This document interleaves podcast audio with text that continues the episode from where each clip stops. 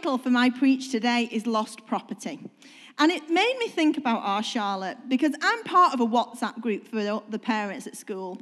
Worst thing ever be in. Like everybody moans. But I won't come off it because you can guarantee when I do, it'll be the one week there's a notice of you need to bring your PE kit on another day. So I'm like, all right. So I wake up in the morning, there's like 47 unread messages. I'm like, what do you do all night, women? Like, anyway, so, so school started two and a half weeks ago. You will be amazed at how many kids have already lost the kit, right?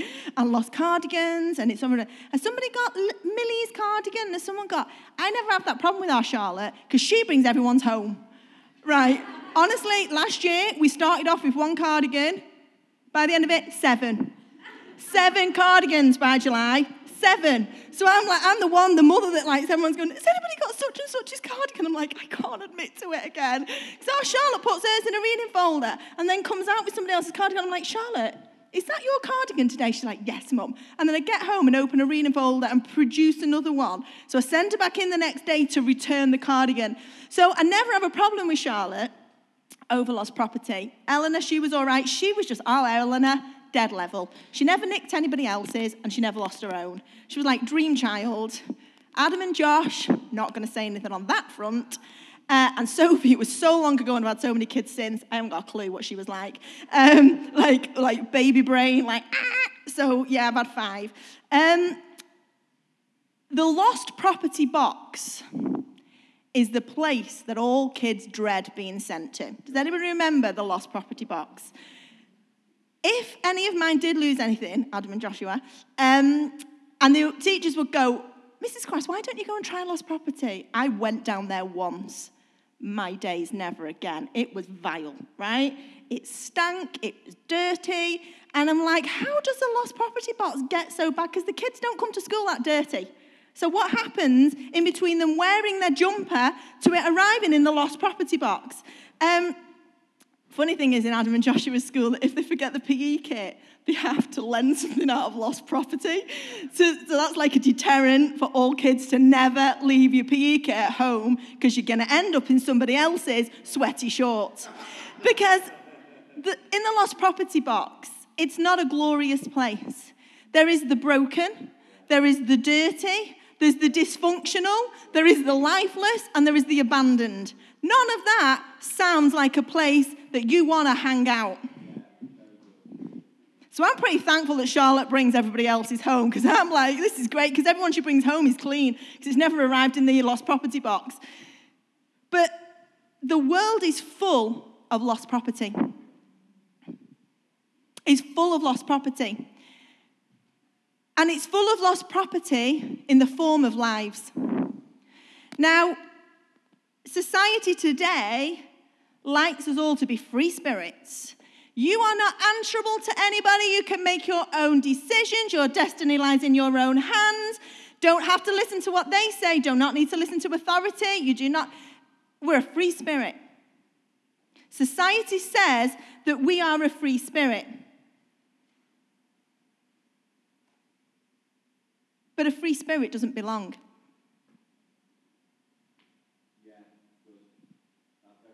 Lost property ends up in a place of dysfunction, ends up in a place of abandonment.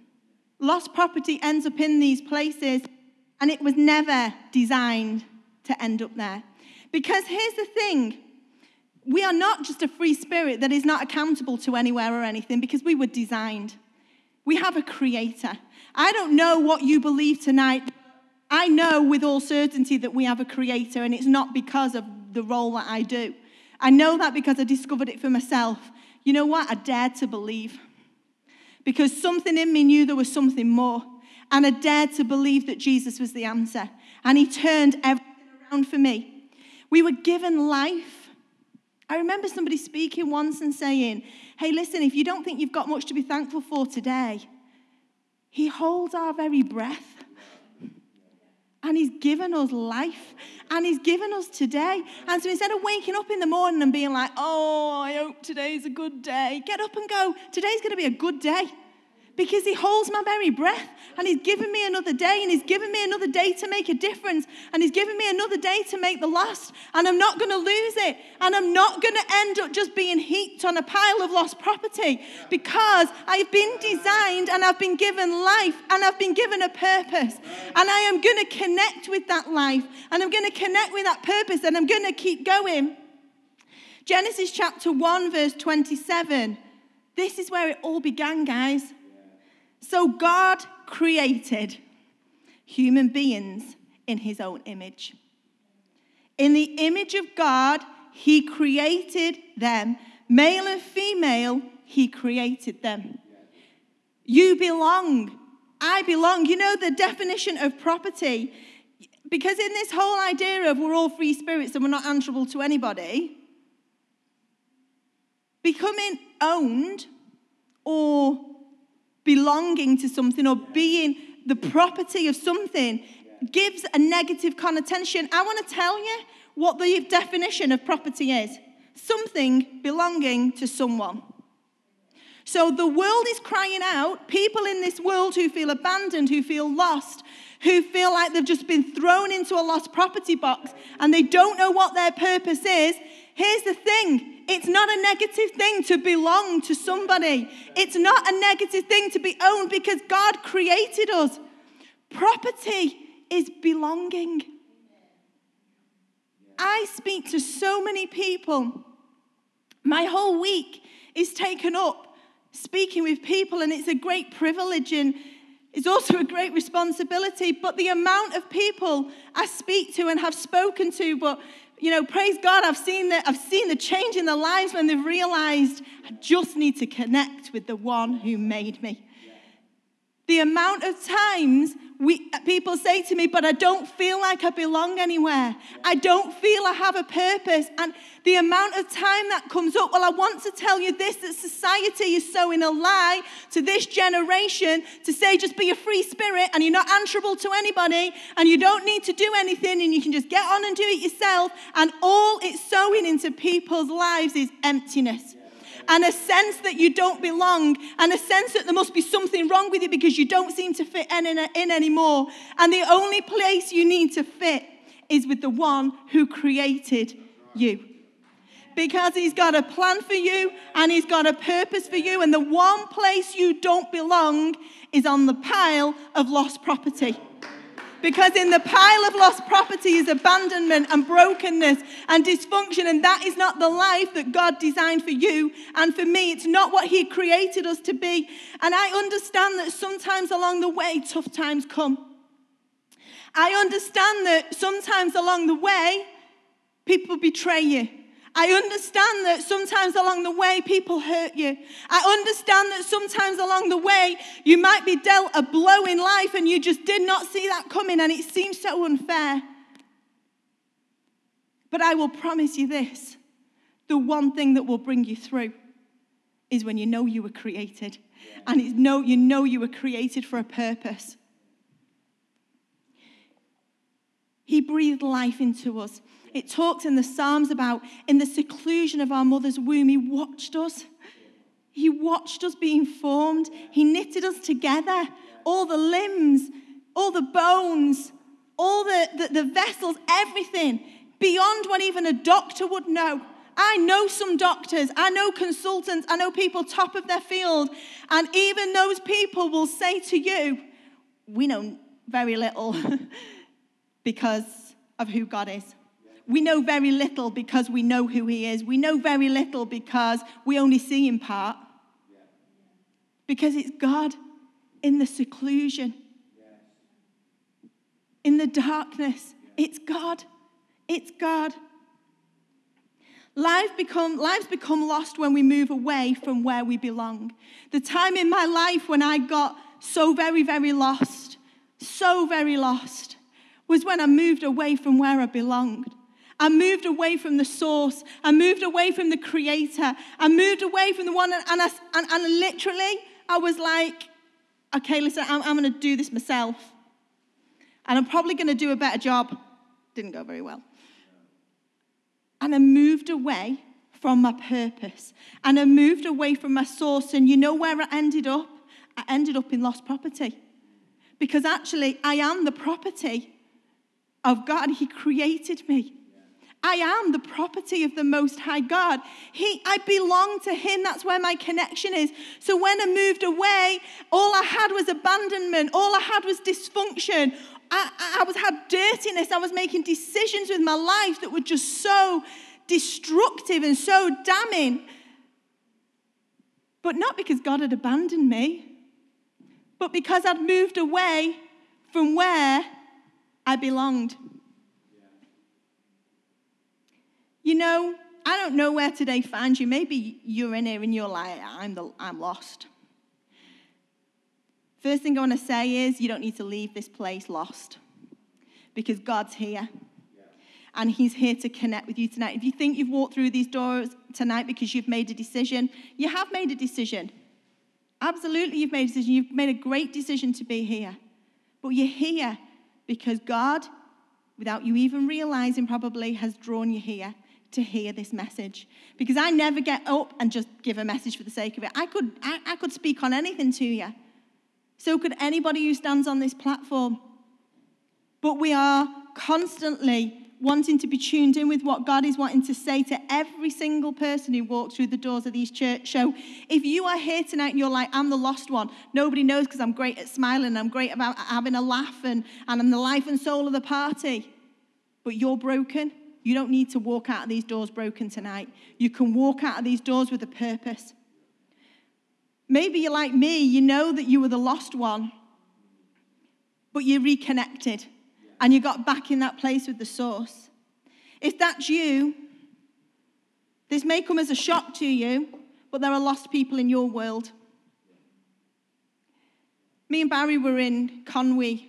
Conwy, I always make me laugh. It's, Con, it's Conwy. Conway. When you're up north, it's Conway. We went to Conway, and um, Sophie came in to this uh, chip shop where we were at. She said, Mum, she said, there's a lady out there who's lost her children. I said, I don't know what to do. And we said, right, hold on to Eleanor and Charlotte. We'll go. And we went out and we began to search for these children up the street.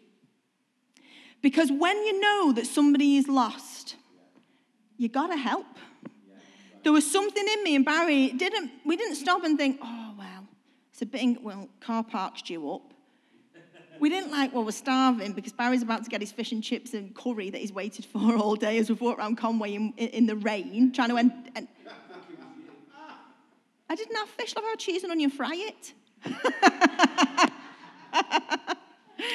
um, but the, didn't, we didn't stop and think about it. If you see someone drowning, you don't go, hmm, do I, don't I? Not sure. No, there is something within us that goes, we got to help. We got to save these people. We've got to find these kids. The children were found. We realized we were found when we saw the mother go in at the end of the street. We were like, all is well. We were like, don't you just know what's being said to them kids now? But there's people in our world and they're lost. They're lost property because they were always meant to belong to God. They were always meant to be connected with God, like every single one of us. You know, what's God's heart over the lost? When God designed this world, He designed it to be in constant relationship with us all until it all went wrong at the beginning and Adam and Eve made a bad choice. And for all the men in here, yes, I know it was Eve, right? But Adam followed. yes, he did. What's God's heart over the lost? Because I think if we can get God's heart on this, I think we'll be moved to action. Because there are people drowning in their circumstances of life. There are people drowning in loneliness. There are people drowning in hurt. There are people drowning in abandonment. And we're all kind of, well, I'm not saying you are, by the way. Maybe it's just me. Oh, okay. But if there was somebody in water in front of my eyes, it wouldn't be. But spiritually, there are people who are lost. And there are people who, when this life is over, because and this might come as a shock, it will one day. We ain't going to be here forever.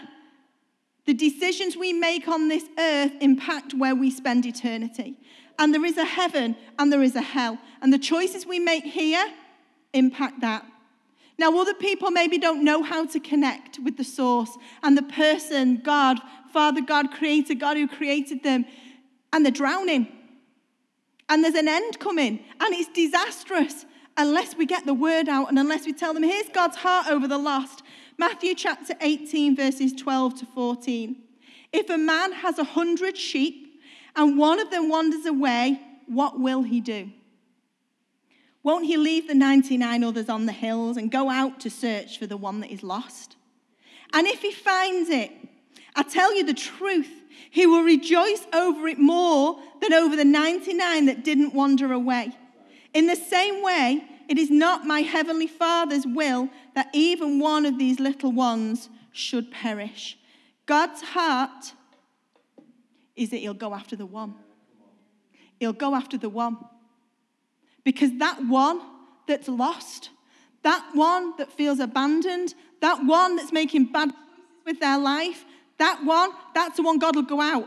He'll go out and he'll get it and he'll bring it in and he'll say, Hey, come along.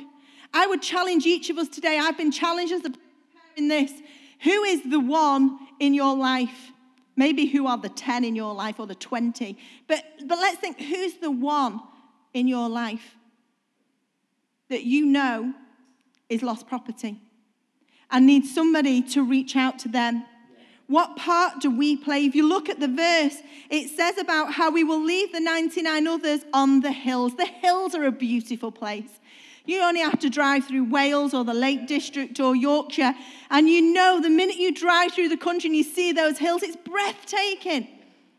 Yeah, rain there, yeah, you get storms there, but the picture of the hills is beautiful. And he's saying, I'll leave the 99 because they're safe, they're grazing on the green grass. And, and I'm going to leave the safety of just being able to sit with my staff and watch my 99 sheep, eat the nice green grass. Now, actually, what I'm going to do is I'm going to leave it and I'm going to go out. And I'm going to go out into the places that probably nobody else wants to go. So I'm going to go out and I'm going to find my one and I'm going to bring it back. I'm going to find my one that's on a ledge ready to topple off. I'm going to find my one that is being battered by the storms of life. I'm going to find my one and I'm going to bring them into the lush green grass of the hills. And I'm going to, I'm going to bring it in with the other 99. And the other 99 are probably completely oblivious to the fact that he's gone off to get the one because they're just enjoying life too much in a good place. So, who is your one and who is my one? It takes leaving comfort behind takes leaving the familiar behind. And it takes it for the one. For the one who you know is lost and has become lost property. I believe we should have an attitude of no one gets left behind. I remember when Sophie was little, she used to watch this film called Lilo and Stitch. And um, I will tell you this, I don't know whether she's in, she's, I think she's helping out in, in the kids next door. Sophie was a really good little girl completely off. But she's normally in the meeting, so I can't tell any stories about her, and she's not. Here we go. Sophie was like great child. She was two and a half. We had the twins in the middle of it all. It was all crazy. But she was just like this until she watched Lilo and Stitch and Lilo bit somebody. And I got a phone call from preschool the next day. She's bit a child. I'm like, oh my gosh, I'm the mother with a child that bites. Okay. In the film Lilo and Stitch, they have this saying Ohana means family, and family means no one gets left behind. We're a family. We are a family. And a family means that no one gets left behind. And see, that's God's heart. God's heart is no one gets left behind. I might have 99, but I'm going to go and get that one that's in trouble. I'm going to go and get the one that's gone astray, and I'm going to bring him back. I'm going to bring him back and then I'm going to put him in this wonderful place where he'll flourish, where he won't be abandoned any longer. God's heart and attitude is no one gets left behind. And for those who are the 99 and you're in a place where you know that you're connected with God, you know that you're in that place with God, the one who created us, we must have an attitude of no one gets left behind. And we must bridge the gap. We must leave our comfort. We must bridge the gap. Property with its rightful owner is full of purpose, it's full of power, and it's full of potential. You see, my mobile phone, in fact, I'll, use my iPad as an example. I turned my iPad on yesterday and it hadn't been used for a whole week. It had been left on the side. And I realized because my preaching notes from yesterday, last Sunday morning, came up on the iPad. But you see, once it was back with its rightful owner, once I took hold of it, once it came back to me, and I have started working on it this afternoon, it has a purpose. When it was just sat on the side in the office, it had no purpose. It was just shut down. There was nothing. But you see, today, and I realized that when I picked it up and I started to type up my handwritten notes and I started to put it on, and I thought, you see, because when it's not in the hands of the rightful owner, there is no purpose to this machine, there is no power, there is no potential. And as it is with us, that when we come away from the place where we should be connected with God, we have no power, we have no purpose, and we have no potential. Property with its rightful owner, us with God, our rightful owner, are full of purpose, power, and potential. And it begins when we reconnect ourselves with the designer and our maker and our owner. And you know what? It can sound a little bit wrong saying owner.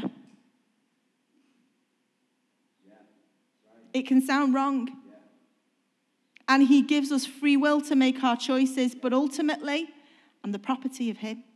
I'm his property. And I'm so thankful I am. Because you know, the years when I did it without being his property, I messed it up good and proper.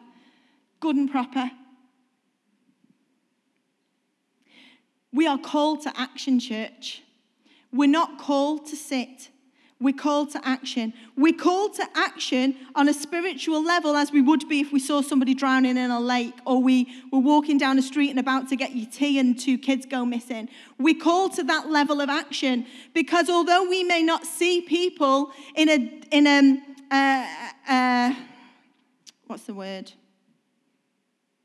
It's not the word I was looking for, but I'm going to go with it. A deathly situation. There's one coming. Because there's a day when these li- this life will be over and we're going to end up somewhere. And people are drowning and people are lost. Acts chapter 26, verse 16 to 18. I'm reading this out the message translation. I think it's put it a fantastic way. Because what do we do? What do we do now? But now, this is Jesus speaking. But now, up on your feet. I have a job for you. I've handpicked you to be a servant and witness to what's happened today and to what I am going to show you. I'm sending you off to open the eyes of the outsiders so they can see the difference between dark and light and choose light. They'll see the difference between Satan and God and they'll choose God. I'm sending you off to present my offer of sins forgiven and a place in the family, inviting them into the company of those who begin real living by believing in me. We are called to action. Jesus says, But now, up on your feet. I've got a job for you. He says he's handpicked us. How amazing! How incredible. He's handpicked us. And then he's saying, I'm sending you off. I've got something for you to do. What he's saying is the baton has been passed to you to go and spread the word. Vicky, the baton has been passed to you that you will run this race and that you will go and reach the lost. You will go and reach those that feel abandoned. That you will look in your world. Vicky, the baton has been passed to you do not look at Wayne to reach your world, Vicky. Don't even look at Barry, your husband, to reach your world, Vicky. Actually, Vicky, the baton has been passed to you, so don't try and dodge it, Vicky, because the baton has been passed to you. Now, it's my choice what I do when that baton is handed to me. It's up to me then whether I take the step out of my comfort and suddenly speak to somebody about Jesus. It's up to me whether I decide to invite them to church. That's up to me. But God is saying today, church, The baton has been passed to you. Yeah, that's right. And today we get to choose what we do with it. There are lost people in your world, and there are lost people in my world. And today we've been called to action.